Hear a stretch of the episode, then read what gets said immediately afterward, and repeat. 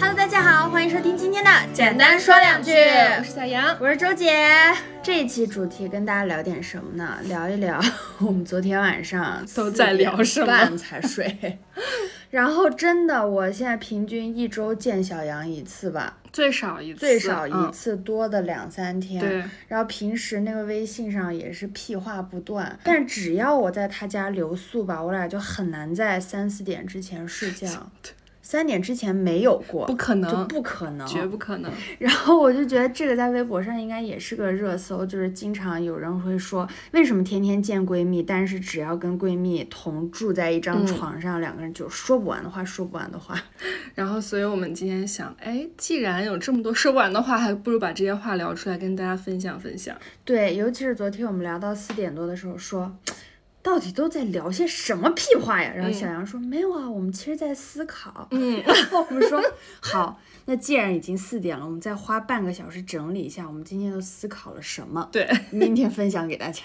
其实本来我们两个人是在讨论下一期的选题，对而且我们俩又同时陷入了那种就是否定自己选题的环节，就是怕这个效果可能没有办法达到我们俩满意的满分，嗯然后就此延展出了一些思考。然后后来我发现这些延展出来的思考都很不错，那干脆就聊这些思考好了。嗯，最后就一锤定音。嗯，妈的，现在就睡觉。嗯，明天起床就直接开录。然后现在两个睡眼惺忪的人跟大家复盘一下，我们昨晚半夜四点半都在聊些什么。好的。我们虽然在开头的时候开玩笑跟大家说我们是即兴创作的这种感觉，但其实这期绝对不是睡节睡节目，因为我们从昨天晚上的半个小时到今天起床之后一个多小时，我们还是有非常认真的把我们聊的这些东西啊、整理了一下，然后梳理了一下，然后我们用是什么为什么这么做 梳理出来，发现我们其实整个晚上聊的东西都逃不过啊，如何让自己在工作当中变得更好，我们欠缺哪些技能点，然后通过对比我们周边我们羡慕的、嫉妒的朋友，以及我们替他们觉得不值的朋友，然后从这些现象当中就提取一些 干货 干不干的，有可能半干不稀的那种状态。但绝对是一个合格的议论文体系。对对对对对对。然后我们今天要跟大家分享两个话题，集中在两点上。第一个就是为什么我们总觉得自己的记忆力不够好，嗯，就不管是运用在生活上还是工作上，为什么总是感觉什么都记不住？这是第一个话题。然后第二个话题就是针对你觉得你在工作上面还欠缺哪一些你觉得好像蛮流氓的，但是你又觉得是必要的技能点。嗯主要跟大家聊聊这两件事情。那我们从第一个开始聊起吧，因为我们俩好像说起来都是年轻人，但是时常是会觉得自己的记忆力真的不好，尤其是我这一两年，明显的能感觉到大脑会突然的宕机，突然的断层，明明就是有一个要做的事情已经在脑边了，然后一一转头就忘记自己要干什么了，然后这个记忆力不好呢，在工作跟生活中都让我有非常深刻的体现，在工作中可能有的时候我需要在我的大脑库存里提取到一些东西，一些呃，比如说策划案了、想法了、拍摄的方式等等，我都抓不到，我就感觉我的大脑好像是在跟我玩捉迷藏，像一个虚无缥缈的东西，我提取不出来重点。就比如说像工作吧，嗯，因为我觉得分主业和副业，本职工作呢，经常我们需要就是，比如说每一期综艺节目里面，它需要一些游戏。我觉得这么多年，基本上每次拉片儿，我们都会做一个 Word 文档，甚至我们还专门做过一个游戏库的收集，嗯，就是把所有的游戏都列在里面。其实我们在开头脑风暴会或者平时写那个节目的单期脚本的时候，我就觉得我只要凭我的脑子随便动动脑子，它就应该出现在这个纸上。对对对对但我就不行，我现在发现我特别特别的依赖，笔头工作，对，我也是，嗯虽然是键盘啊，嗯但就是就叫笔按头工作，对对对对 对，我就非常依赖这些电子文档，就包括像平时吧，就比如说啊，甲方给我们提了一二三四个需求，它其实就是发在群里的，嗯我必须要把它挨个儿整理好，然后放在备忘录里面，对然后每次给甲方交一个什么一个一个文案打勾，我要再对一遍，再对一遍，一二三四，一二三四，再对一遍。嗯就包括有的时候我的领导问我，你确定了？检查了。他说完这句话，你就又检查一遍我说不行，我要再检查一遍。我就觉得怎么会这样？明明就是很简单的四件事儿，但是我就觉得脑子越来越不好用。嗯嗯，然后这是主业方面，我真的深刻感觉到我的脑子到底是出了什么问题以外，就是第二个就是副业，嗯就是我俩的这个播客呀，经常我们就觉得这些话题我们人生当中一定是经历过无数次的呀。就比如说上周跟大家分享的那个音乐这一期，我们最后那个环节不是跟大家聊了一些故事嘛？就是说你哪一首歌是非常有画面感的，当时你在做什么？你觉得这首歌的旋律跟你的人生的某个画面、某个阶段是绑定的？嗯，我觉得这样的歌应该有非常非常有无数多首吧对对，但是当时开录之前，我就非常自信的没有提前想，嗯然后现场我就尬住了，我想啊想啊想啊想啊想，就嗯好像最后我忘了我说了一首还是两首，就想不起来，我就觉得很夸张。包括像我们两个有的时候会听一些。呃，不能叫有台，就是其他做的比较好的播客，有的时候我们也会听嘛。然后我们俩会非常讶异，就其中那个主播怎么会把一个我们都共同看过的电视剧，嗯，然后说的那么细节，而且常常是可能他们随机聊到了这个话题，就他不是专门去做影评啊什么，嗯然后他说，哎，我想到某某某个剧，它里面什么什么，然后我就在想，我也看过呀，他为什么能描述的如此之细致？然后我就开始反思，我看的时候到底有没有带脑子？但其实我对看影视剧还对自己就是要求挺高的，我就想一定要认真看，努力记，嗯，但还是到后面 就是记不住什么东西，就非常具体的例子，像我们昨天说的那个，是我们共同听的一个播客，然后他在播客里面聊过一部电视剧，他真的就是非常 by the way 的提到，然后他就说，呃，那个美剧很好看，叫《超感猎杀》，然后我也经常跟别人说我很喜欢那个电视剧，我说当时看的时候很疯，但是我满脑子记得，呃，只有一件事儿，我就说，因为他们七个人是通感，嗯。然后他们的视觉、听力啦，包括他们的技能点都是通用的，包括他们的性的感知能力、嗯那种快感都是通的。所以我当时只记得一个画面，就是他们他们七个人就约好了一起去做爱，嗯然后呢，他们几个人就能分别感受到彼此的高潮，所以就是七重高潮。嗯我就这一件事儿吧，跟人说了一辈子。但是呢，那个主播他在节目里面讲的就非常具体，他说啊，我记得是这个男其中一位男主他是什么职业，另外他的男朋友是一个什么职业，他们因为什么什么样的原因遭到了什么样的横祸，在遇到那个危急的时候呢，他另外一位女主她有什么样的技能，她是怎么样就灵活运用了这个技能化解了这个矛盾，最后呢，他们三个之间还有一些感情的问题，他是怎么怎么处理？我当时说。天呐，咱们看的是同一部剧吗？对我说哦，你这么一说，我都有印象，但你到底都是怎么记住的呀？嗯，这个我也有感触，是我时常会在有一些社交平台上刷到，大家可能是想去求，比如《老友记》，因为我们俩都很喜欢看嘛，会看到大家说，呃，那一集莫妮卡干了什么什么，我想知道这个是哪一集。嗯然后时常就有评论里说，啊、先可能回答他的问题，这是第几季的第几集，然后说，啊，那一集除了莫妮卡干了什么什么之外，周易还干了什么？因为我的印象中。就是周易的一个主线都是不停的去换女朋友了、搞笑了明白你的。意思，因为他那个这种情景剧，它其实有的时候他们六个人做的不是同一个主线，可能分了三对条线去叙事，但是这些人往往记得非常清楚是。同一集这两个对平行的线，怎么还有事儿，交集？因为他们并不是在做一个主题啊，然后我就特别讶异，我觉得太厉害了。我就有的时候，我觉得我就非常依赖百度的功能，比如说，有的时候我想找一个封面啊，就跟我们主题相关的，嗯。我就想一定是某一个电视剧里说过这么一句话，一定有嗯这一句台词，哎，我就想把它截下来，嗯。但是我就要不停的搜，哎，呃，《老友记》哪一集莫妮卡和 Rachel 因为家务的事吵架了，搜，搜搜搜搜个二十分钟，我就开始生气，哎呦。我哎，你记不记得那会儿微博经常有人去干那种事儿，就是叫啊谁来帮我拯救我的记忆？他们嗯就是说小的时候自己看过的一个动画片的一个嗯片段，对对让大家来告诉对他这是哪个电视剧。我还记得，就是可以跟大家讲，是因为昨天晚上我们刚刚录完那个唱歌那一期，所以这部分的记忆我们还没有淡忘。我就记得在说到那个影视曲的时候。其实我也挺惊奇的，就是你们怎么能记得住那么多电视剧里面的片尾曲。就是灌耳音嘛，听，因为以前都是电视上放，然后你才听，不像现在咱们都是跳过片头片尾，就是听多了就觉得哦，一听到这个就回去了。嗯嗯，反正关于这个记忆力的事情吧，我觉得我身边有个特别特别超强的榜榜样，就我现在的领导。嗯，然后呢，她是一个姐姐吧，然后呢，其实，在剧本杀。这个小小的领域里面，我觉得我比她玩过的多太多了。嗯，比如说我应该是玩过几十个本儿，肯定是有了的，最少吧，我觉得。嗯，但是他所有玩本儿的经历都是在工作当中，比如说为了工作我去体验一个什么本儿。但是呢，啊，就这样，就以他的这种玩本儿的。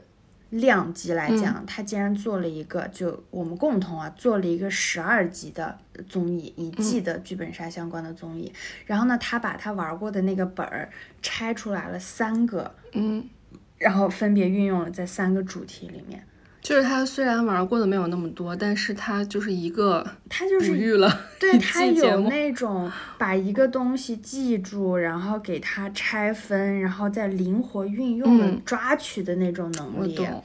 这个都不算惊奇，因为当时就是玩完一两个月，他就把这个东西做出来了三期，我就觉得哇操，真牛逼！嗯，就它只是里面不同的机制呀，就比如说这个呃剧本上面它既涵盖了。组织对抗，然后又包括了，比如说拍卖，又比如说用钱以物易物的这种交换的机制，都是很普通的，他就能把它单拎出来塞进，我就觉得哎挺厉害的。最让我觉得厉害的是，四年过去了的今年，我们又做了一个综艺，其中有一期又是剧本杀相关的主题。他竟然还能把他四年前玩过的这个拿出来说，他说当时我们玩什么什么不就是吗？当时那个是怎么怎么怎么样？然后现在你这个本儿从北京卖到上海了，你们这个本儿改成什么样了？但我觉得当时被改掉的那个是可以拿回来用的。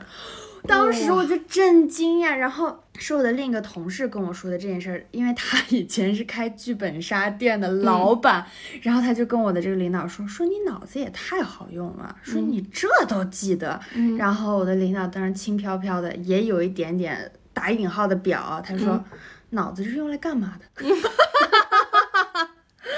我当时，我那个那个同事有一点点生气，然后他拿来跟我说，然后我震惊了，我觉得他在说谁？我的脑子呢？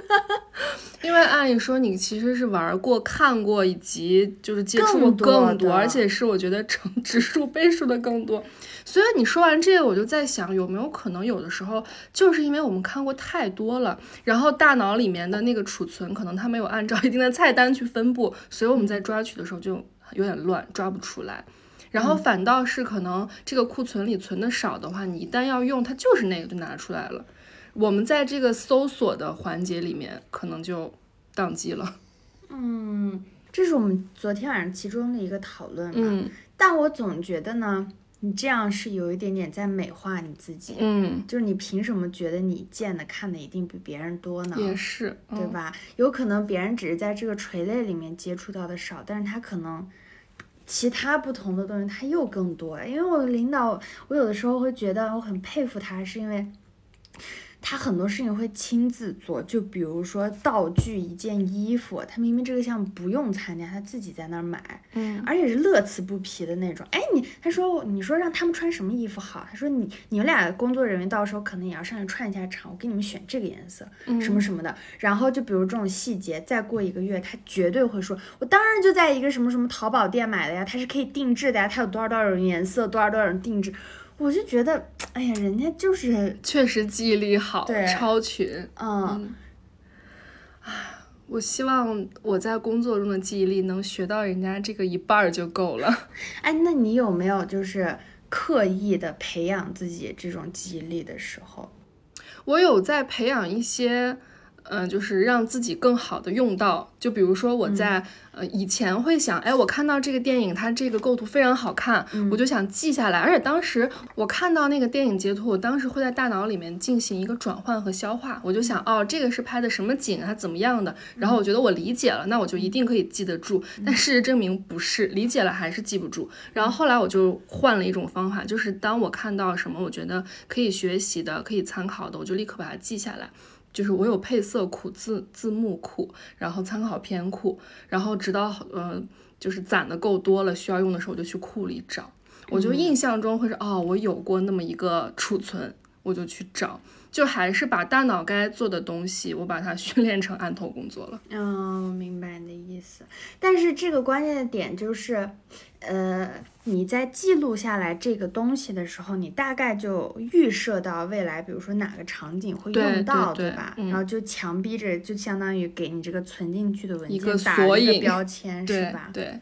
嗯，那这是一种方法。嗯，我我其实真的，我觉得这个话题咱们早就应该聊，因为我觉得我这一两年好像都有在刻意的做这种事儿。嗯就比如说像我们每次拉片，我们是有一个那个拉片库的，嗯，然后把它分为。很多标签嘛，就比如说你建文件夹存在硬盘里，你就只能说它是韩综、日综之大分类。那底下比如说旅行类的、蓬综类的、嗯嗯什么喜剧类的、什么什么。但是当你又想要嗯、提取其中的，比如说一个开场的方式，嗯一个很新奇的开场，你就想不起来它在哪儿了。啊，我懂。对，所以我就觉得为什么那个人家做引擎的有用，就是它，你说你这文件夹你得怎么分类，你嗯才能提取而且不同维度它的分的方法是不一样的。对对对对对，嗯我就觉得很那个什么，然后包括像现在我经常听到一首歌，我说嗯。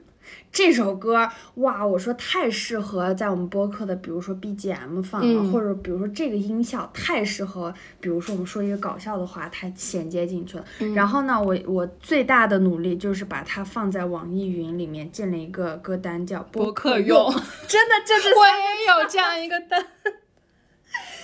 然后我每次在点开那个播客用，我就得把所有的歌听一遍，才能找一遍。到那个，嗯，哎，我当时我就只记得有一个东西，我说可以用，但怎么用我想不起来。哎呀，就那就不像有一些你很有梗、很有感觉的，就比如说我记得有一期。你说了个啥，我们就说鼓掌，然后就是剪到那儿的时候，灵感就来，我说我要配个掌声啊，响起来，我记得 就是这种，我就觉得 还有舞女什么类，啊，这个都是感觉来对了，对你也不知道它是怎么嗯记在你脑子里的。所以我觉得我现在也是越来越依赖那个备忘录，嗯就我的微信常年那个界面会置顶微信笔记的那个功能，就是点进去可以嗯微信置顶笔记在哪儿呀？这个微信的笔记置顶功能是在收藏里，然后有一个新建，大家可以点开就可以看到有一个笔记空白的，可以随便记录任何东西，也可以插图片，可以就是有那个 to do list 待办事项。然后在那个右上角有一个置顶到聊天，你点了那个之后，它就会一直出现在你微信界面的那个 top。就是在聊天记录的上面。对，最上面有有一个小条，然后我我的那个微信是常年有这个，我会随时去记一些，比如我想吃什么，或者那个他刚刚给我展示，我以为里面记了什么了不起的东西，结果打开第一条，吃六娃子米线，好吃吗？特别好吃，在那个金台路，如果离得近的朋友可以去吃，六娃子米线。是那种特别典型的重庆米线。哦，然后还会记一些那个采购清单，比如家里什么没有了，因为我也是时常，比如说那个洗衣液没有了，我就想，哦，这么大个东西我肯定忘不了吧，下次去超市的时候我去买，然后去到超市我就怎么都想不起来到底家里缺什么，所以我就会时刻把它记下来。就把所有没有记做过的东西都要放在里面，没有做过但要做的事儿。对，需要做的，然后或者会记一些那个，比如下周要看那个话剧几月几号，我就会记住。然后，因为虽然大脑知道可能十天之后你要去，但我觉得这样时刻提醒自己，会让我更好的安排十天前的工作吧。嗯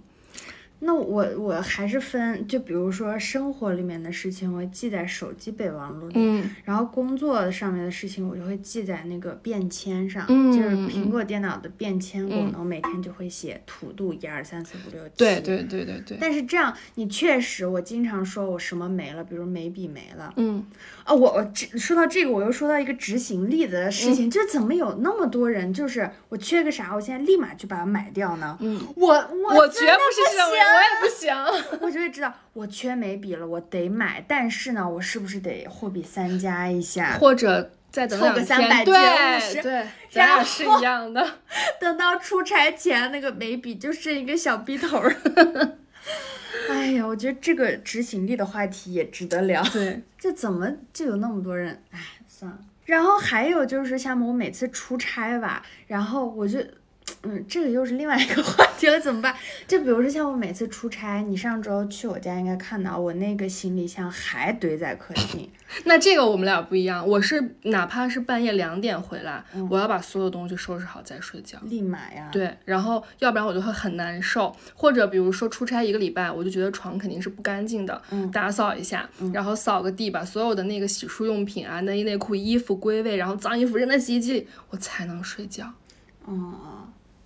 那我就是把我最近要穿的衣服洗放到洗衣机里，这是我最大的努力。剩下很多东西，我那天就是死活找不到我一个那个腮红，嗯，我找找找找，我说哦，在行李箱里。然后我行李箱里竟然还有一双帆布鞋，因为去出差也没有穿，我把它放在那个鞋袋里，它还在我行李箱里。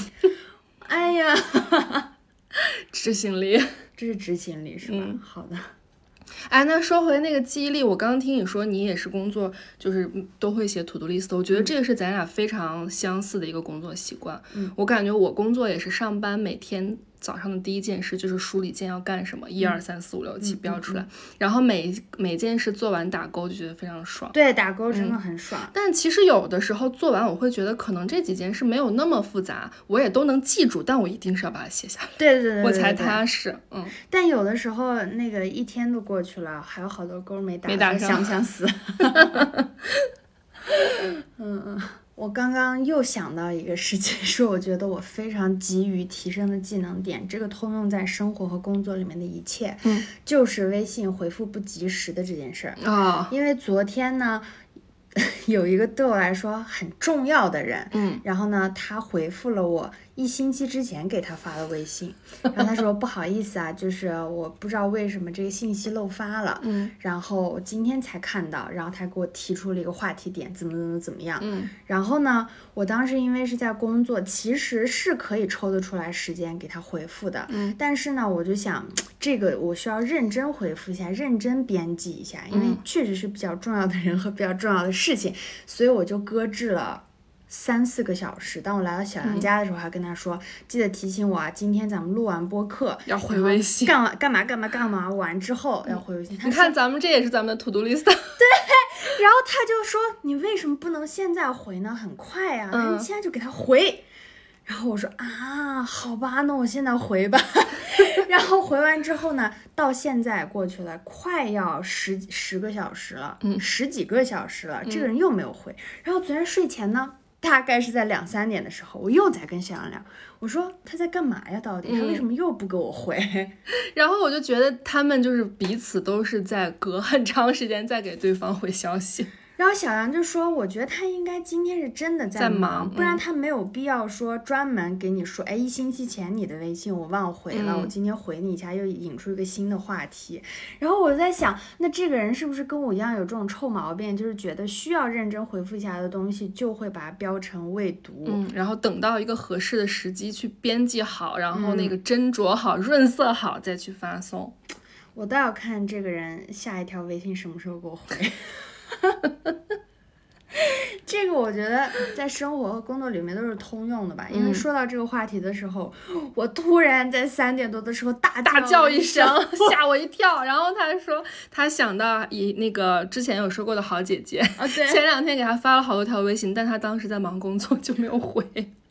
因为我觉得那个我需要认真的看一下，然后就不能随便哈哈的回，结果就不回了。哎，这真的也是很大的一个毛病，我觉得。或许可以当时说那个我那个等我，就是回复一句表示你在听，但是你可以告诉他等我，等会儿我认真看，忙完认真看，那不是一样吗？但是至少你给对方是有一个回应嘛。哦，嗯，哦，我懂你。不然你回的就是沉默呀。对对，嗯。所以你看，咱们本来记性就不好，然后如果你当下不回的话，更容易就忘掉了。好吧。然后呢，再聊到记忆力的话题呢，我就难得的做了一回人，我就回想起来，我在上一家就是猛被我骂的那个短暂的待过的那个公司里面，我的老板当时就是一直想让我们看一本书，就给我推荐过非常多次，他让我看《刻意练习》。嗯。嗯，但是呢，后来他又给我安排了别的书单，比如让我看厚黑学，从零到一，还有那个产品思维三十讲，他就让我看了这些，我就忘了看这本书。但我现在回想起来，《刻意练习》这本书真的是我应该去看一下的。我刚刚临时呢，就是看了一些书的笔记，梳理了一下他这本书在讲什么。它其实的核心呢，就是两个事儿，它一个就是一万小时定律未必是真的，嗯，就是。他只是说一万小时，你不是专注做一件事，你会成为专家嘛？但是他说，在对于大脑的时候，这个适用，但又没那么适用。比如说，你的大脑重复的去做一件事情，刻意练习你的记忆力，你的记忆力就是会变好。嗯，他说大脑就是很多人都说嘛，大脑是可以被开发的。就像那个电影《超体》，那个女的不就是 这个超体呢？哎，也是我刚查的，我说是不是叫超体？就是那个女的，最后她的大脑就是她开发正常，我们好像只开发了百分之几还是百分之十几，对，很少。嗯对你只要开发到二三十，她就已经异于常人，想干嘛干嘛。等她开开发到百分之百之后，她就。是消失了它的实体，是那个科幻电影的设定。嗯但是就是在这本书里面，他也描述，其实你经常刻意的去训练一件事，你的大脑就像肌肉一样，它会比其他人的开发的程度更大，然后嗯利用率更高。就比如说他举例子，就是像司机经常开车，嗯然后呢，在没有滴滴导航的时代啊，嗯在没有导航的时候，他就会他的大脑就已经比别人发达了。哦，因为他会要记录，地图就在他的脑海里。嗯然后经过这个东西呢，他又呃就是提出了下一个命题，就是你的如何训练，就像我们说的，像那个夏洛特。对，一样，对夏洛克一样，就是记忆宫殿。他说有几个关键的要素，然后其中一个很重要的就是情景化的学习。就比如说这个司机能记下来，是因为他就是在开车的时候记住的。嗯他这两个事情是强相关的。哦就比如说咱们要记忆的时候，我觉得解释的那个问题，就是因为我玩剧本杀的时候，我是去玩的，我没有想这是一件工作。但如果我是带着工作的目的去的话，嗯它就叫情景化的学习了，哦它是这个意思。然后他还说，就是销售这种技巧，你一定是在跟强销售强相关的，比如说你是在一个商场啊，或者在跟人刻意的沟通，而不是说很多人觉得我的口才好像很好呀，嗯跟很多人都能聊得来，怎么在工作当中我就觉得我笨嘴拙舌的，也是因为你没有这个情景化的学习。我懂了，其实就是要去实践，把你的理论做出来，你才知道。就像看菜谱，好多人说什么眼睛会了，脑子会了，手不会，那其实你做一遍就会了。嗯，就是那个你把背的东西抄一遍，古诗抄一遍，你的记忆就会比纯背要快一点。就是去做一遍的意思，是不是？是，而且得有那种非常强的心理暗示，告诉你现在是在做这件事，你嗯需要提炼它的关键的点在这些。我觉得是这个意思，因为我没有读，我只是看了别人的书评和笔记。反正我大概看书评就是觉得这一点让我很感兴趣，我我会想把这本书稍微读一下。对，我觉得也是一个可以，就是很好学习的方法，希望能帮助到咱们俩的这个记忆力、嗯、等我们两个稍微有一些自己的心得。对心得再跟大大家分享。而且昨晚我们也有说到，到底是为什么我们俩记忆力这么差。然后我们当昨天晚上是觉得是不是因为我们俩老熬夜，然后当下 就是发誓能不能以后不要再熬夜了。然后还有是我们俩也是前些年那个磕磕褪黑素的那个那个那个患者。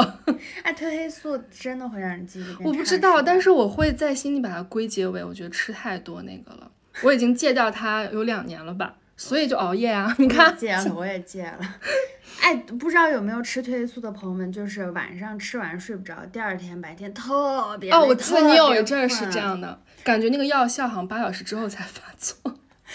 我的那个小名儿叫格格，当时我跟小杨那办公室大家都叫我格格，然后他们就说格格被于氏下毒了，对，每天昏倒。在办公室昏倒了。然后那段时间东京奥运会，然后他们又说那个格格是不是在备战东京奥运会，在提前倒时了差，他每天在办公室昏睡，没有工作的情况下吗？嗯，to do list 都打好勾的情况下。哎，如果有懂这个的朋友们，也可以在评论区跟我们说一下，科这普一下，对，科普一下它到底是不是有这样的副作用。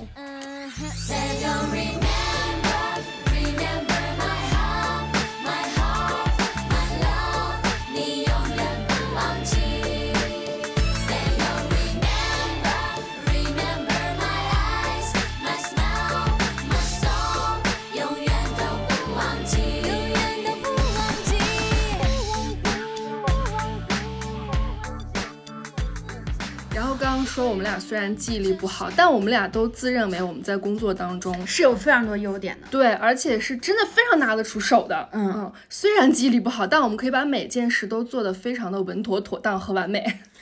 完美，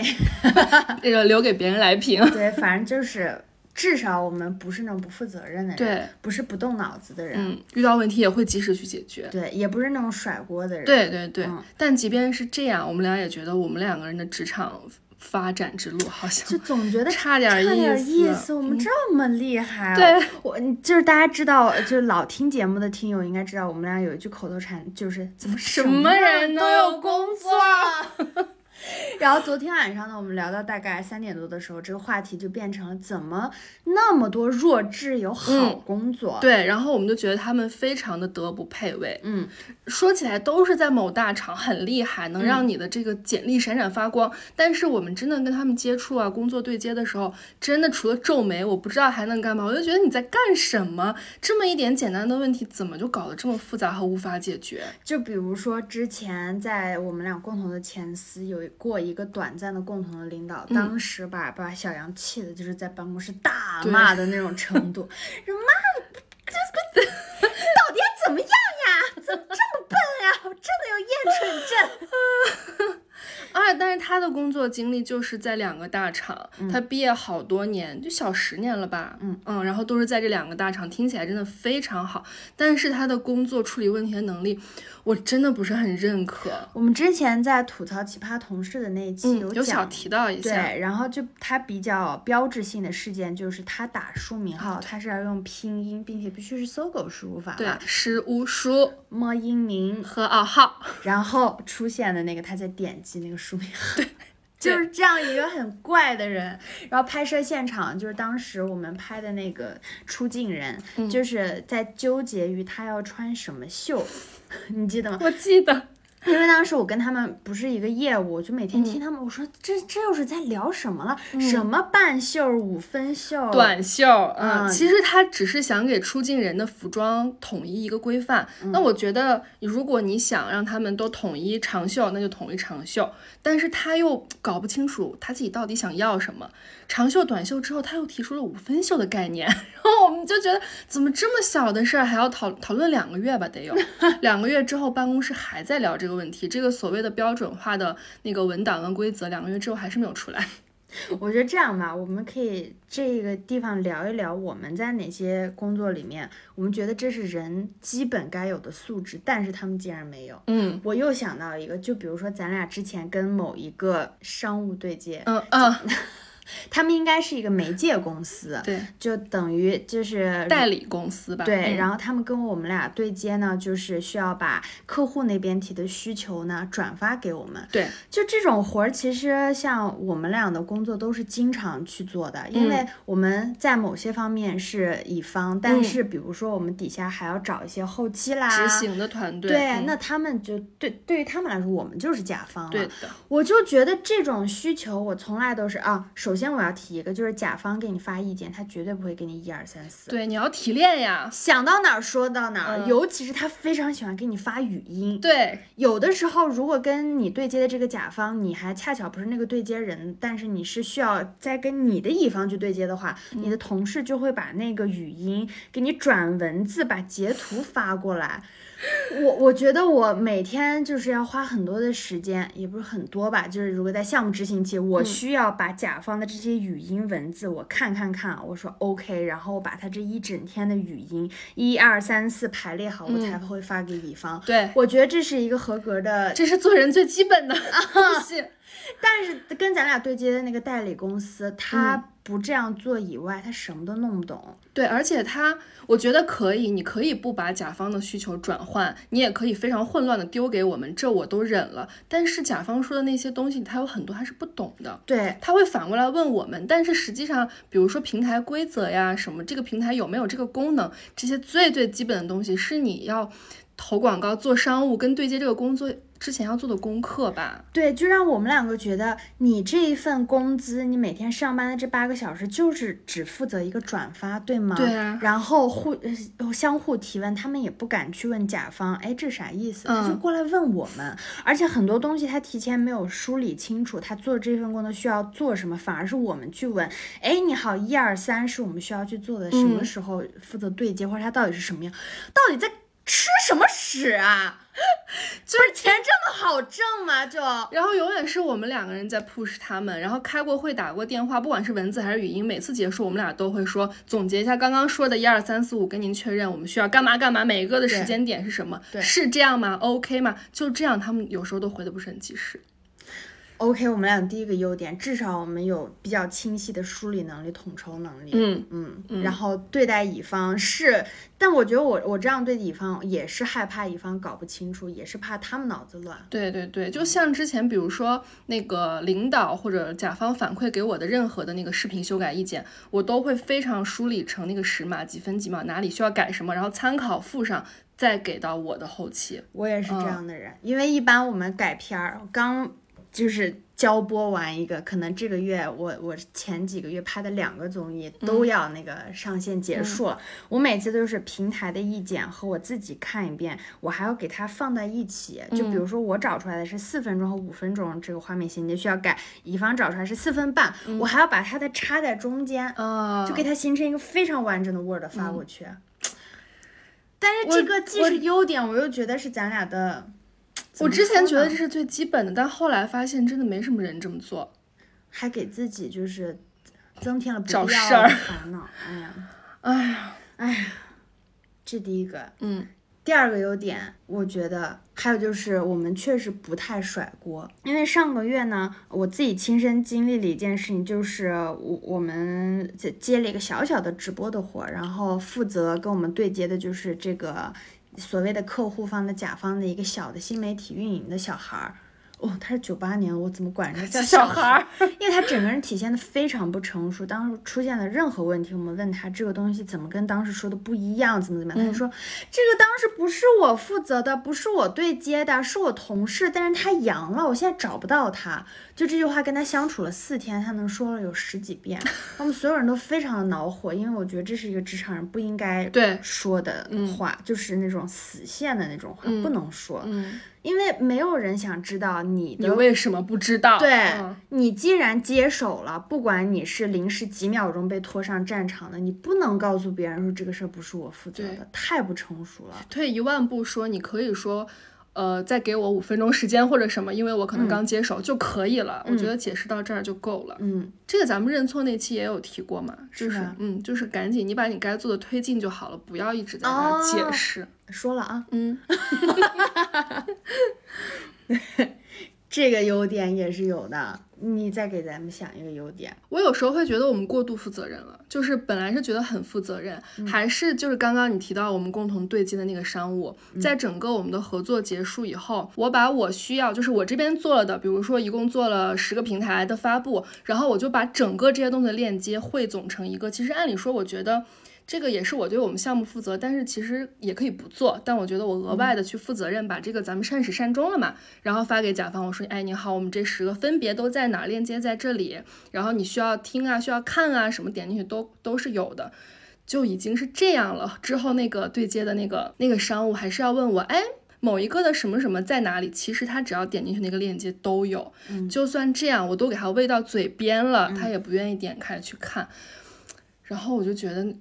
我本来觉得我也挺负责任的慢，两句，别忍了。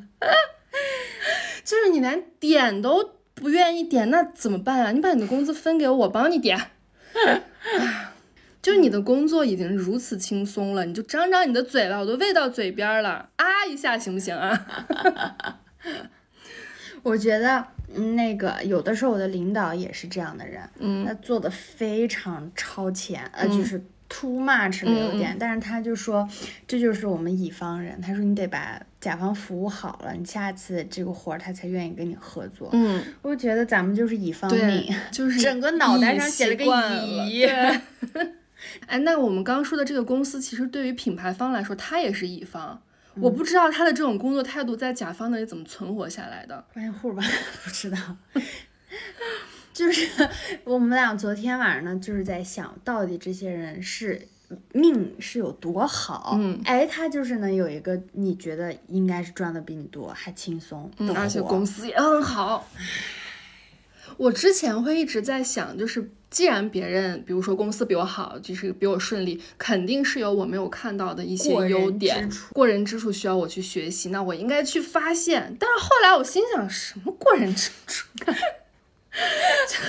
书名号都不会打，我为了嘴巴不张嘴，什么过人之处啊？就是命比我好。我们真的，然后说到这儿的时候，昨天晚上我还去看了一下我的那个算命。哎，家人们，这个是在我之前聊算命那一期的时候没有讲到的，呃，不是雍和宫的那位大师，另外一个是个，另外一个。然后那个人说的多少东西都应验了，哎，就比如说他告诉我说，呃，我是在二零二二年的九月，嗯。问的，呃，去算的。然后他告诉我说，我二零二三年三，就是二零二三年一定会换工作，嗯。而且呢会换的还不错。他说不要着急，他说你到时候这个机会就是临时救火员一样的去救火，嗯，嗯，然后就换了。然后果然也是去救场救火紧急。对，而且他当时说他我今年比较适合开荒牛一样的工作到一个全新领域，就当是积累一些素材什么的，嗯就包括说你适合做一些艺术创作里面比较冷门的事情。我不就说他会不会是博客？嗯 然后他还说你那些东西会不会有可能是啊、就也可以变成你的艺术创作的素材、灵感的来源？嗯就是也实现了嘛。当然我我承认它其中有相互影响的东西，比如说我心里接受到了这个暗示，我的行为会跟着这个心理暗示去，走。嗯就选择的时候更容易倾向这个。嗯，呃，随便提一下这个话题啊，不说了。最后就是他说我们呃，我二零二三年、二零二四年就会小有名气，然后九年之内这个东西会比较好。嗯，然后又会有人管你要这个大师的联系方式。别要了，家人们。嗯，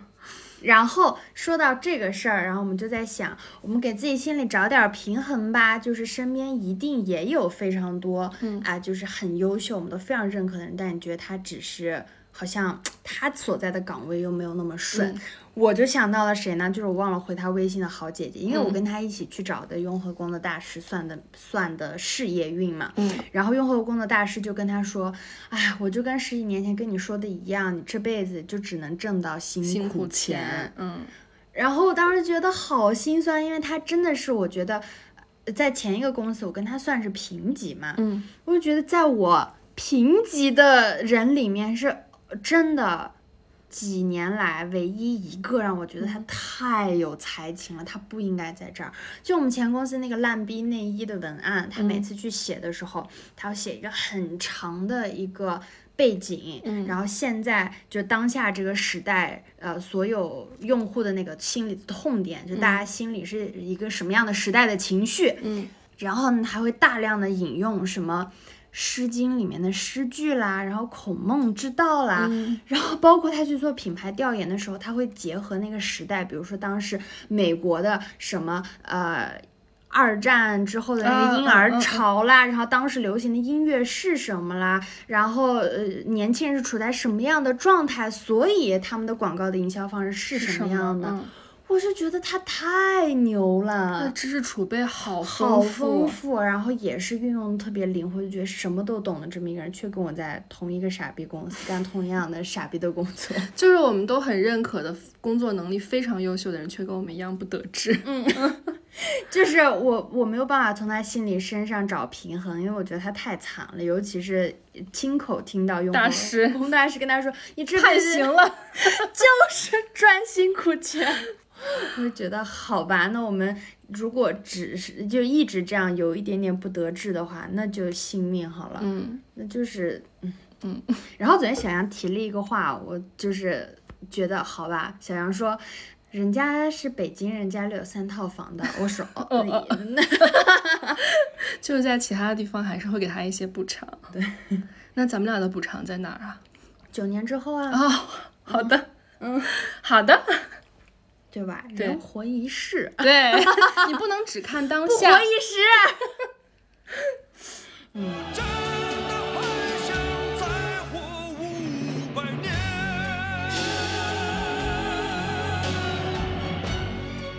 那刚刚说咱们有这么多的优点，你觉得我们俩在工作中有什么欠缺的技能吗？因为我有时候觉得，其实还是有些地方是可以提升和学习别人的。嗯，我觉得第一个点是咱俩之前总结过的，就是咱俩脑子不够活。老是思维定式，嗯嗯然后那会儿咱俩不就老说我们总总觉得哎看不到那些商机，对对对对对对然后就是好像踏踏实实的干好眼前这件事儿。嗯然后我最近就是这段时间上班，见到我身边的一些同事也好，前辈也好，我有嗯觉得这个不够活。还有另外一种可能性，就是咱们老是有一些不必要的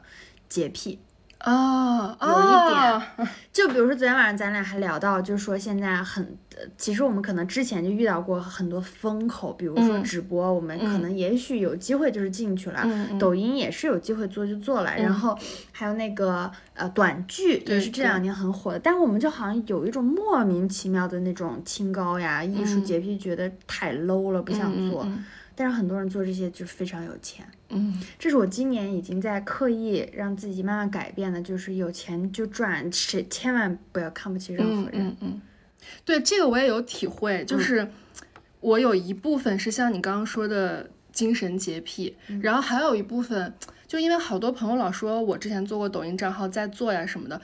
我有时候觉得不是不可以，也是可以做的，但我就会觉得这件事情我没有那么喜欢的话，我做起来就不像播客。就是这个是我是真的喜欢，我会去思考，我会怎么样，我都会觉得这个是我喜欢的。但如果这个东西我不够喜欢，怎么样我都觉得我在为难自己。然后我可能会没有那么多的想法，我理解。嗯，没有那么多点子。然后我觉得这个对于做，比如说做抖音账号，也不是一个好事儿。我也时常在想，其实我不应该这样，可能要求不要这么高，就是有就行，你先做出来。嗯嗯，不要跟钱过不去。你让我想到一个有点牛逼的东西，跟咱们没关系的牛逼就是我在想，你艺术片，人家老说一个电影太成功了，就是嗯它能把商业性和艺术性结结合合的很嗯完美。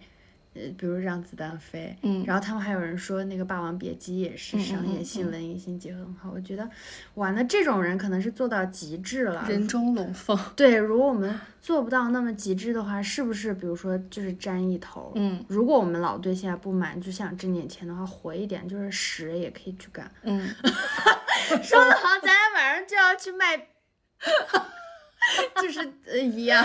没有这个意思啊，就是说活一点，嗯，可以赶上一些风口，没必要觉得。可以多去体会一下对。对对嗯对对，体会这个词儿用的好。嗯嗯。小羊的猫猫又来蹭我的脚啦。然后还有一个就是，我觉得我们是不是在工作中时常不太善于正当表达自己的需求，然后导致的结果就是我们自己很难受。嗯嗯嗯。这个话题来源于昨天小杨就是真诚向我发问，他说感觉我这几个月时间太不固定了，对就是两点四十接到电话说你今天把啥发给我了什么，嗯他说嗯你的所有的计划都在被打破，他说你不难受吗？对，嗯我说我之前特别难受，但我说我好像现在就还好，因为嗯我找不到可以怪的人，嗯我觉得大家确实这个事儿逼到这儿了。就只能这样只能这样嗯做。然后我还举了几个例子，就比如说，我唯一这今年鼓足的几次勇气，一次是上周去闲聊录制，我嗯投稿都进了嘛，然后我就。其实，在我还没有投稿的时候，觉得那个投一投必中，然后我就很提前的请了假，我说下周二晚上我要七点其实录制的时间是七点半，按理说已经是你下班之后的时间了。主要我上班也晚，我哦一点才上班嘛。哦，你就要需要提前跟他们说这个时间，嗯你不行。然后那一天那个就是要录，就是周二那一天，其实我们还去上班了。嗯。啊，然后就说怎么怎么样的，我就说，我说我上周可提前说过了，我说今天晚上必须要走，嗯。嗯，我说我要去见毛豆，然后，嗯，就是这个是我觉得，因为我长期以来都是一个非常敬业的状态，就包括像五二零那一天晚上，我们工作到十二点多，然后还就我们领呃领导在感叹嘛，说哎，我才反应过来今天是五二零啊，咱们忙这么晚，然后说不过咱们也没人过节嘛，说我们几个结婚了，然后呃谁也没对象什么的，嗯然后我那个同事就说周姐是要过的呀，嗯然后我说，对我今天还跟我对象就是约好了什么什么什么样其实你们是有非常详尽的计划的。嗯，我说都取消了。其实我当时说这个话就是想要告诉他们，就是非大事，我是绝对不不会会缺席的。的我会嗯为了工作推掉很多很多很多的计划。我是为了让他们觉得我很敬业，方便我以后有一些真的必须想嗯我走的时候能说出来。嗯但是小杨跟我说了一句话，对，我觉得就是，呃，因为你想潜移默化的告诉别人，你看我很敬业，嗯我哪怕计划好了，比如说饭店我已经定了，我都爽约了。我们是想让对方感知到我们的这个敬业，嗯但是我就觉得，如果对方已经理所应当的去占用你所有的时间，他就可能会觉得啊，反正我们也没有人过嘛。如果对方是一个这样的思维定式，那我们的这种潜移默化是不是没有用？是不是这种暗示只对我们俩这种共情能力很强的人有用？对他说到这儿的时候，我又说了，你们看，就为什么我们能聊到那么晚，就是不停的在延，就延延展因为我想到小杨前段时间是接了一个那个活儿嘛，就是他说几天睡不了觉的那一次活儿，然后他。雇佣了一个雇佣，就是花钱请了一个我们以前共同的同事，然后来当他的后期但他当时就共情力非常强的，比如说到两点他就让人家下班，嗯嗯。说第二天人家还要上班，就抛开我跟这个同事的一些私人的情感，我就说，如果你请的是一个外人，他接了这个活儿，就得就是干确实没有必要去同情他，然后自己去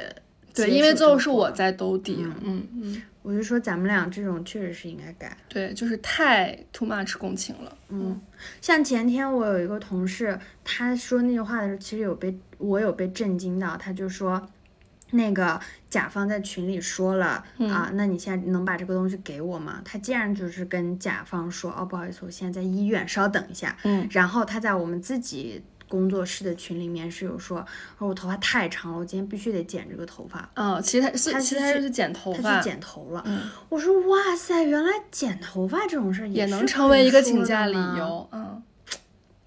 我我很佩服这样人的勇敢，对，嗯因为尤其是像我们的工作节奏，你既然一天拉是战线拉的这么长了，反正就是晚上也没有固定的上下班时间，嗯你在规定时间内做完，其实你抽出一两个小时去干自己的事儿，我觉得应该勇敢表达的。嗯，是的，对，这我一定要改的事儿。嗯。然后昨天就这个话题，我也有说，其实我刚开始是一个会去表达自己正当需求的人，但是也是因为之前节目里我们吐槽老板的那个都讲过的那几那些老板，然后他就会在我提出正当需求的时候，非常阴阳怪气的反驳回来，然后导致我越来越不敢，越来越不敢，我就觉得。除非是什么天大的事情，然后你才去敢说哦，我可不可以晚来半小时呀？嗯，哎，所以说到这里，你看又要说回老板啊什么的，还是希望大家不要遇到那种老板，不然就会变得像我这样很难改，就是浑身以以理以气，就深入骨髓。真的，我觉得小杨比我乙、还乙一点。嗯真的就是啥都想到前面去，就这别人都不领情，都觉得你的以都已经以到就是朋友相处之中蛮乙的。真的。昨天我们说叫森森来那个小杨家，他给我回复好，你们来，我先收拾一下房间。我那会儿觉得宝宝你不要这样。因为森森是第一次来嘛，然后主要是你来，我就都不用管什么的，然后我就哦觉得客人第一次来的话，还是哦整洁一点。怪不得你要在选秀里发疯，你确实挺压抑的。哎呀，然后我觉得这个话题就就为什么我们老说职场和婚姻这些话题根本就聊不明白的，因为就是事事儿太多了。你首先要看你所处的工作环境是哪一种，你的领导是怎么看待这件事儿的，你们约定俗成的那种工作时间、工作节奏模式是什么样，我就觉得很是一个比较无解的事，你只能。很难统一，对没有办法统一度量衡。你只能尽力的去为自己多争取一点，也不要真的太以，我觉得这个肯定是不行的。对，在确保自己工作能力出色的情况下，不嗯会被开除的情况下，我觉得那个啥一点。嗯，争争取自己正当的权益。嗯，还有一个我觉得我们俩可能欠缺一点的是，我们要学习那种整合资源的能力。嗯昨天周姐说到这个，我还说我反驳我说我很会整合资源，但是我只会整合非人类的资源，就是非人脉。比如说哪里有一个，就像那种制片人，你会要知道哪里的棚大概是什么样的，我需要拍一个呃什么什么场景，我会立刻想到那儿有，就是这种资源整合，我觉得我是非常可以的。但是人脉这方面，我实在就是负数。嗯，可能也是有点社恐，不太会去跟人家就是以这种呃攒人脉的这种目的去社交。呃，就是因为我们这个综艺工作室的其他几个前辈，他们之前做过非常多的那个，就是彭总，嗯是那种创投类的节目，嗯然后跟创业者呀、老板强相关的，以至于我们团队有个优势，就是很能省。就比如说很多录制的场地，啊不要钱啦啊然资源后置换。对，然后就是这么多年过去了，他们都有。然后还有第二个特点就是，我觉得他们会习惯于在工作模式里面习惯于大家有事儿说事儿，并不是所有的关系我平时都要去维护的。嗯大家会默认，既然在这一行，就最近我做了这件事，我想到你这个人，我就立马可以问一问，嗯管他成功还是失败。嗯然后也千万不要给自己。呃，有太多的道德枷锁，好像就说，哎呀，那么久没联系，我去麻烦嗯不好他，意是不是要铺垫一下了？嗯我们领导特别就经常说，说我和我另一个同事说，你们两个写脚本的编剧就是废话多呀。他说你直接跟他说重点，就说我要干嘛干嘛，行不行？嗯他说你要硬气一点。他说这个资资源就是这样子，大家都是嗯相互利用，没必要的。哎，那我觉得这个有点像刚刚说的，大家在一个统一的规则里，嗯，这个就是呃那个不成文的规定，就是大家觉得就是这样，你用我的时候可以讲，我用你的时候也可以讲。嗯，其实这样会让事情变简单，效率变高一点。嗯，而且我还想到这个整合资源的事儿，就是其实我们也接触过很多同行业的人，嗯然后我觉得我们也还要就是多主动加、主动积累，就像我们经常觉得听到哪首歌、哪个影视素材咱们嗯能用一样。嗯嗯嗯就生活中遇到这种人就可以，因为还是啊，我上周去录闲聊的时候，有一个女生，我觉得她唱歌超好听，嗯。然后我就在群里面加了她，我也不知道啥时候能用上她，我觉得可能综艺节目需要个不要钱的唱歌的，或者有可能咱们播客有一天聊个什么音乐能用上，我不知道我就加了，嗯。然后加了之后表达了我的这个，我说希望以后可以怎么怎么样的时候，嗯。她立马给我把他们公司的介绍发过来了。哦，他说：“我听到你说你是综艺导演，我们公司里面有很多运动员的什么资源，给我发了一个二十多兆的 PDF。我说：哦，呃，对的，是的，对很不错。嗯哪一天大家就嗯，互相用上，真说不准，对，蛮不错的。确实，我觉得我自己是给自己加的那个道德枷锁太多了。。对，然后我现在能做到，就是之前在那个拍广告的过程中加过很多导演，然后有的是那个比较知名的电影导演什么，然后我就我我平时能做的就是给他的朋友圈点赞，然后我就觉得刷一下存在感，然后也对人家表达一个那个赞赏和那个欣赏和喜欢。但是其实有的时候，因为人家是大导演嘛，可能这样是可以的。但如果大家就是刚刚你像说的，大家是平等的那种资源关系，其实不用有这么多道德枷锁。对，嗯，工作嘛，对，工作嘛，嗯，互相利用。然后说到社交，我们俩昨天还要小小幻想一下，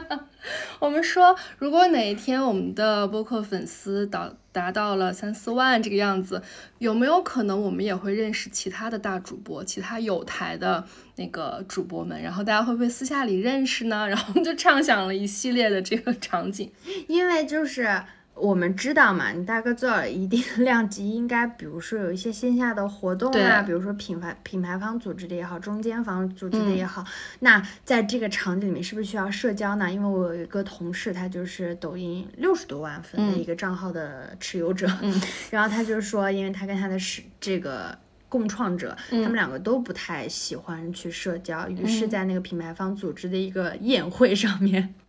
他们两个就是现场唯一一个不去跟 PR 交交流，然后也不跟博主们，博主们嗯互相加微信，然后他们俩是唯一在甜品台吃甜品的，说那个非常精致的甜品台，从头到尾只有他们两个在吃，就其他人在忙着 social。我觉得很好笑。然后我就觉得，如果以后我参加这种场景，可能我也就是那个吃甜品的人，然后不好意思去要微信啊、搜手。然后我说你放心吧，我一定会拖着你的。然后昨天我还很好笑，因为我最近确实是对小杨姐姐嗯愧疚值有点到顶头了。因为昨天是我临时知道我可能出差的日期要提前了，这周五可能就要出差，然后我就说姐姐，今晚我能去你家录制吗？能录两期吗？然后我就立马问。呃，就是他好像没有回我微信的时候，一个嗯电话就打过来。我现在发现我身上有点那个不要脸的劲儿了啊，被工作就同追着化了，我直接打过来了嘛。然后我就问我说，我说宝宝，我一会儿要不让森森来吧？我们之前聊过的一个选题可以嗯让他。嗯，然后我就他说啊，他就觉得有点太突然了，对，我我就在思考，嗯，然后就立马给森森打了电话，我说来，立马我给你报销那个来回打车费嗯什么的。然后呃呃，总结一下，就是因为我出差时间老是不定，老是嗯提前，然后小杨就一得一直配合我的时间，然后调整录制的时间，然后经常我就是没时间剪，他会帮我剪，我就觉得，哎呀，我就说如果将来咱俩。工作都忙起来，很忙很忙的时候，播客怎么办呀？然后我们还在聊，就说那到底其他大主播有主业的嗯情况下，他们是怎么兼顾副业的？然后昨天周姐还问我会不会不开心啊什么的，然后我就觉得，因为我觉得他不开心，他一定不会跟我说。因为就是如果说突然打破计划或者什么，我肯定是会懵，或者觉得哎怎么又打破了计划。但是我昨天也跟他说，我说这个不是你主观上想这样的，那就只能说是这个工作我们两个人替他买单。然后哎，可是这是我的工作呀，你也没有拿到工资，你替我买单。但播客是我的，那我不能不做呀。嗯，就是这是我就 have to 必须，我必须这样嘛，也没有其他的办法。然后你刚刚说那个大博主怎么兼顾主业副业，我有想到我前些年工作的时候，就是当时也一直想搞个副业什么的，但当时我就非常强烈的感觉到真的是没有一滴时间。然后因为我我有朋友他什么下班去写小说什么的，然后我就觉得哎，那我也什么喜喜欢写，我是不是也可以这样做？但是后来发现下班你都是在改脚本、改 PPT，啊，那没有我一点时间就是工作还是需要时间，要规律。对。你看我上一家公司那么烂，但最后我下定决心辞职之后，我嗯每天不就是稳定七点八点，我一定要打车回家嘛。嗯嗯嗯回了家我就排三四个小时打罗盘，那段时间就很规律，嗯然后就能合理规划时间。然后一到周末，每两周录一次，一次录两期。对，咱们俩经历过一两个月很稳定，非常稳定，就嗯很舒服那个而且那段时间的就是输出啊、思考呀，我们都会觉得哎挺不错的，就刚好嗯想到啦，就说啦，嗯然后也不会为了做播客硬去想。而且有的时候，比如说周姐突然要出差，我们俩就真的是通宵在录，录到好晚好晚。然后有的时候录完，我们俩也都会觉得是不是差点意思。对啊，然后我们昨天也说到，其实有的时候可能平均录个三期，能有一期是我们俩特别特别满意的。但是我们有同时在安慰自己说，我们不能以自己的喜好为唯一标准。嗯，然后因为我就在想说嘛，可能我们有上过几次编辑推荐，嗯，那我我们就在探讨这个是不是你最喜欢的 top 五能排进去吗？我说我排不进嗯去。我们就是这个节目最受欢迎的三期都不是我们两个的 top 三。嗯，甚至我一直特别期望其中有一期能不能赶紧被挤下去，但是现在数据越来越差，随便吧。嗯，然后我们俩都私心特别特别喜欢的那些那几期节目，反倒真的没有什么人听，也没有什么人推荐。嗯嗯所以就是反过来想，可能有的时候我们俩喜欢不一定大家都会喜欢，编辑会喜欢。嗯，所以我觉得。就是只要保持在你自己心底底线的那个及格线上嘛，就好。然后就不要对不起自己，对自己都觉得对哎呀有点太糊弄事儿了，嗯不要这样就行。哎，我昨天又跟小杨说，我说心理咨询那一期说完之后，我俩心态真的好了对对，我们俩昨天都说放轻松，放轻松，不着急，什么都都 OK。甚至他安慰我说，他说就算是实在是腾不出来时间，那停更了又能怎么样？法律会制裁我们吗？然后我拿出我的名言，我说不输房子不输地，怎么样都没有关系。嗯，然后我还说，我说宝宝，如果你真的就是不是不高兴了，即便你说出来不高兴，我也没有办法解决。我说，要不我们以后搞个真心话环节，你对我不爽了，你给我发个邮箱，你说我不高兴了。我是真的在想像在比经营我的感情认真很多的态度在经营对对，我的友感情感受到了。哎，我觉得也真是能看出来，我们对播客是真心是。你看，就像我刚说，如果我去做一个抖音，我不会这样的。我想停吧，停更吧。选题不知道啊，那随便抄一个吧，我就会这样了。其实有一些大主播的节目，他们是挺是会断更的哦。嗯，你在说毛东吗？干嘛呀？反正家人们做好准备啊！如果有一天我们真的断更了，一定是我们实在没有办法。，对，嗯，我们绝对没有在暗示些什么啊，在我们两个只要死不掉的情况还有一口气，在，嗯就会保持每周跟大家聊聊天儿。嗯，甚至我在说，实在我们俩是异地的话，我们研究一种线上录制的情况。对，嗯，其实我们之前有说过，但我们俩是觉得面对面更那个，嗯，情感更充沛一点啊。但是如果以后真的没有办法调剂的话，我们还是会想办法解决的。对，就，唉，反正今天吧，说起来好像是闺蜜夜话，没有什么主题，但其实我们聊的都是在工作当中、生活当中我们急于改变的，然后我们的一些反思，我们的一些思考，怎么样让自己变得更好。嗯，你看看什么高质量的闺蜜在半夜四点半聊这些话，嗯，然后也是拿出来跟大家讨论讨论。如果大家有同样的感受的话，也欢迎在评论区和听友群跟我们一起分享。嗯，然后如果你想加入听友群的话，可以添加微信“简单小杨二零二二”，简单小杨是拼音的全拼，然后我会拉大家进群，跟我们一起聊天快乐。嗯然后像我们不是已经开创了先河，做了不是开创这文播客节的先河，就是我们自己节目的先河就是我们已经开始弄了投稿征集嘛，我们未来也许还有更多的呀，对对对所以大家都可以加入听友群，我们的基基本上所有的公告信息都是发在听友啊听友群里群里的。嗯然后同时我们的节目也在爱发电上面上线了，然后大家如果很喜欢我们，很想给我们塞点钱的话，可以在爱发电或者是小宇宙自带的赞赏功能里面给我们打赏一些。嗯，好，那我们今天就跟大家聊这么多吧，我们嗯下期再见啦，拜拜拜 For another one, I guess. If department stores are best, they said that.